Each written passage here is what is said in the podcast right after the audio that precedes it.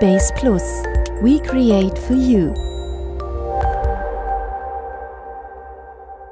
Liebe Zuhörer, ihr hört einen Podcast der Base Plus Digital Media GmbH heute mit dem Thema Duplicate Content. Dafür haben wir unsere Spezialistin, die Susanne, hier sitzen, die uns dazu ein bisschen was erzählen wird. Wenn ich so ähm, über das Wort nachdenke, könnte ich mir darunter vorstellen, ähm, dass das Inhalte sind von anderen Websites oder ähm, Inhalte, die sich doppeln auf der eigenen Homepage.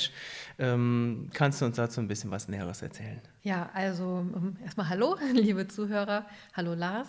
Hallo Susanne. Das denken eigentlich die meisten, dass es einfach Inhalte sind, die von anderen Webseiten abgeschrieben sind. Das ist auch eine Form des Duplicate Contents, das ist richtig. Ja. Aber es gibt auch noch andere Arten. Ähm, zum Beispiel ähm, gibt es auch ähm, zum Beispiel auf einer Domain, dass dort auch ähm, gleiche Inhalte ähm, über mehrere URLs aufrufbar sind. Nur als Beispiel, äh, Webseiten sind über äh, www oder ohne www aufrufbar und da muss man einfach darauf achten, dass da nicht solche doppelten Inhalte ähm, entstehen. Mhm. Ähm, zum anderen ähm, gibt es natürlich auch äh, Kopien von Webseiten, wenn zum Beispiel ähm, eine Webseite nicht nur in Deutschland, sondern auch für den österreichischen Markt die gleichen Inhalte aufweist, muss man auch da darauf achten oder zumindest ein Zeichen geben, dass es sich um doppelte Inhalte ähm, handelt. Aber es soll natürlich nicht negativ sein für Google und natürlich auch nicht für die Besucher. Mhm. Und da stellt sich dann auch gleich die Frage, wie findet Google überhaupt Duplicate Content? Dazu erkläre ich mal ganz kurz, ähm, wie ähm, die Indexierung durch Google funktioniert. Und, Ja. Und zwar ist es ja so, dass der Googlebot ähm, regelmäßig Webseiten besucht, dort auch die vorhandenen Inhalte abscannt und die dann in einer Datenbank ablegt. So dass quasi das Internet auch bei Google auf der Datenbank ähm, nicht eins zu eins, aber schon die wichtigsten Inhalte dort auch lagern, um dann bei jeder Suchanfrage ähm, diese Datenbank zu durchsuchen und anhand verschiedener Ranking-Faktoren immer das beste Ergebnis für den Suchenden auszuspielen.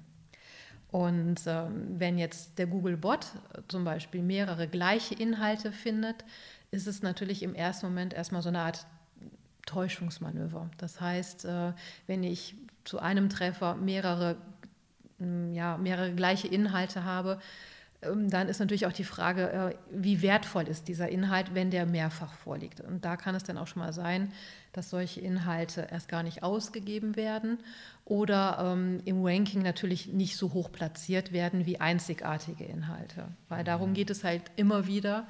Google möchte immer die besten Suchergebnistreffer liefern und dazu gehören Inhalte, die einen Mehrwert haben. Und ja, wie gesagt, doppelte Inhalte gehören eben nicht dazu. Ja. Und ähm, wenn man jetzt auch, oder wenn ein Webmaster jetzt eine ähm, Seite ähm, daraufhin untersucht, gibt es natürlich da auch ähm, Hilfsmittel dafür. Viele SEO-Tools haben einen Bereich, mit dem man Duplicate Content identifizieren kann. Ähm, ein sehr gutes Tool ist aber auch PlugScan, das wirklich dann auch äh, sogar einzelne ähm, Abschnitte ähm, wirklich auch auf anderen Webseiten wieder, äh, wiederfinden kann. Plugscan, ich nehme mal an von Plagiat Genau, quasi. ne? genau, Plagiat, Kopien. Ähm, es heißt ja nicht, dass immer auch Texte eins zu eins irgendwo anders entnommen werden, sondern In anderer Art und Weise wiedergegeben oder zerstückelt.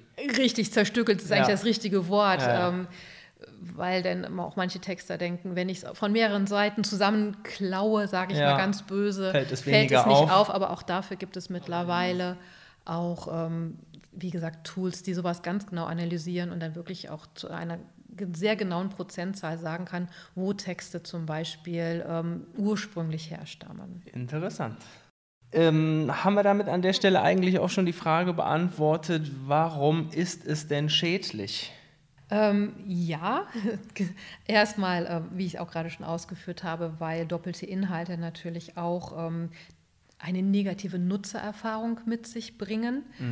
Ähm, aber es ist auch schädlich äh, hinsichtlich der SEO, denn ähm, wenn ähm, doppelte Inhalte auf einer Webseite bestehen und Google beide Seiten indexiert und sich aber gar nicht so richtig entscheiden kann, was ist denn jetzt die richtige Seite? Weil es gibt ja keine richtigen großen Unterschiede, teilweise sind es ja sogar gleiche Inhalte, dann kann es auch schon mal sein, dass ähm, eine Seite oder ein, ein Keyword-Ranking sich nicht für eine Seite entscheiden kann. Mhm. Also dass Google auch dann wirklich an dieser Stelle ausprobiert dem einen Besucher die eine Seite ähm, ausspielt, dem nächsten Besucher die andere Seite. Das erkennt man immer daran, wenn man also Keyword-Rankings hat, die nicht, ähm, die immer hin und her springen. Das möchte man natürlich als SEO-Spezialist vermeiden, weil man natürlich schon eine ganz genaue Vorstellung hat, welche Seite für ein ganz bestimmtes Keyword ranken soll. Und mhm. also immer diese Sprünge wir reden auch oft von Kannibalisierung von zwei Seiten. Also es muss schon eindeutig auch sein für die SEO, welches Keyword für welche Seite ranken soll. Und Duplicate Content ähm, ja, konterkariert das natürlich. Was uns zu der Frage bringt, wie man es denn vermeiden kann, solchen Duplicate Content auszuspielen.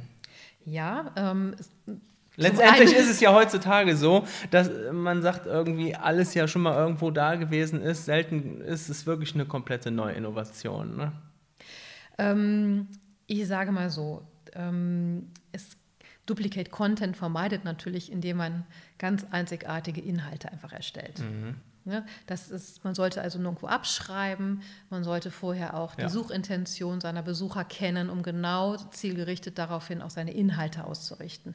Alles das, was schon da ist, mhm. muss ich in dieser Form ja nicht nochmal bieten. Ähm, natürlich gibt es immer Themen, die sich auch doppeln, natürlich. Es gibt natürlich auch andere Hersteller, Anbieter, die natürlich mit den gleichen Produkten, Themen, Behandlungen natürlich auch auf ihrer Webseite live gehen. Dennoch muss ich es schaffen, meine Inhalte wirklich äh, auf meine Besucher zuzuschneiden, sehr persönlich zu gestalten und ähm, und wie gesagt, ein Erlebnis zu schaffen, damit die Nutzererfahrung entsprechend positiv ist, wirkt sich natürlich dann auch wieder auf die Verweildauer aus. Und ähm, ja, also mein Tipp ist natürlich da nicht abschreiben, einzigartige Inhalte schreiben. Klar. Aber auch auf der technischen Seite kann man sehr viel tun, um Duplicate Content zu vermeiden. Ähm, nur ein Beispiel, wenn man einen Blogbereich hat, dann hat man ja auch oft Kategorien, nach denen man filtern kann. Dann hat man natürlich auch Kategorieseiten, wo dann auch die Blogs nochmal gefiltert dargestellt werden, vielleicht auch mit Textauszügen, die sich dann natürlich doppeln, weil man natürlich da auch immer wieder die, gleichen, äh, die gleiche Vorschau zeigen möchte, einfach damit der Nutzer sich auf der Seite besser zurechtfindet.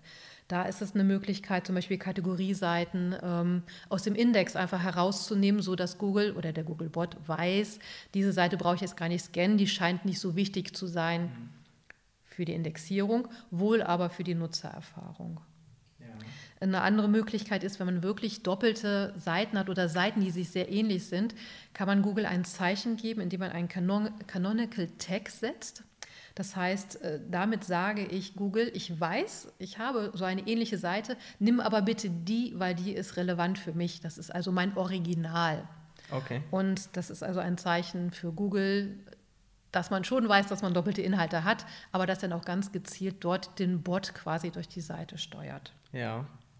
Oder was ich auch anfangs oder zu Beginn erwähnt habe, dass ähm, man ja auch eine Seite oder dass ein Webmaster möchte, dass eine Seite zum Beispiel über www und danach die Domain aufrufbar ist, aber auch ohne dieses äh, www, was ja auch schon so gelernt ist.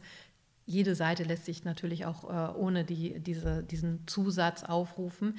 Da kann man zum Beispiel mit einer Weiterleitung über ähm, HT-Access arbeiten und so auch äh, mehrere Domains zwar ähm, erreichbar machen, aber auch Google ganz genau sagen, was ist denn jetzt meine Favoritenseite. Mhm. Und ähm, ja, manchmal ist es aber auch einfach, ähm, lässt es sich nicht vermeiden, dass man Duplicate Content äh, hat oder dass er entsteht. Ähm, nur ein Beispiel, ähm, wenn man zum Beispiel ähm, Produkte ähm, oder Produktbeschreibung von einem Hersteller bekommt. Das ist natürlich etwas, äh, was viele denn dankbar übernehmen, weil es gibt schon eine Beschreibung. Ähm, da kann es natürlich schon mal vorkommen, dass gerade so Multiplikatoren, ähm, also Herstellerbeschreibungen auf verschiedenen Webseiten entstehen. Und ähm, ja, dann ist es ähm, oft mit sehr viel Aufwand verbunden, da natürlich einzigartige Texte zu schreiben. Mhm aber auch wenn es immer wieder gleiche Passagen gibt, die auf mehreren Seiten auch ähm, ja, von, von großer Wichtigkeit als Information sind für den Besucher. Zum Beispiel, wenn es einen bestimmten Service gibt, der aber für mehrere Produkte zum Beispiel Gültigkeit hat, möchte man natürlich, dass jeder oder dass die Besucher diese Informationen auf jeder Produktseite finden. Dass also so kleine Textpassagen sich schon mal wiederholen.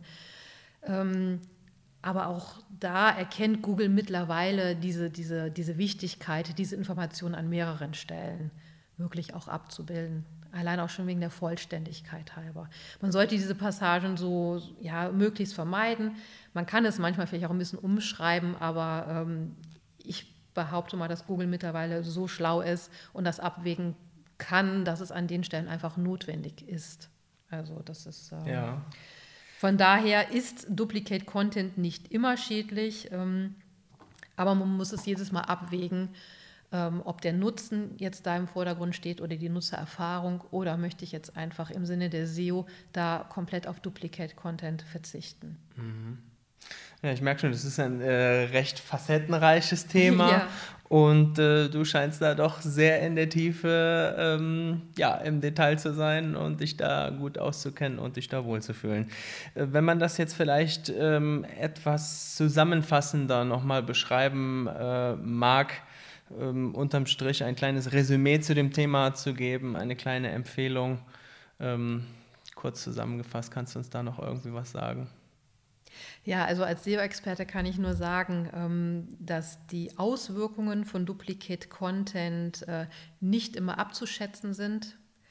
Und ähm, also wir, äh, wir raten eigentlich immer dazu, möglichst auf Duplicate Content zu vermeiden, einzigartigen Content zur Verfügung zu stellen und ähm, alles zu tun, um eine äh, positive Nutzererfahrung ähm, ja, zu, zu, bieten. zu bieten. Ja, genau. Das klingt gut.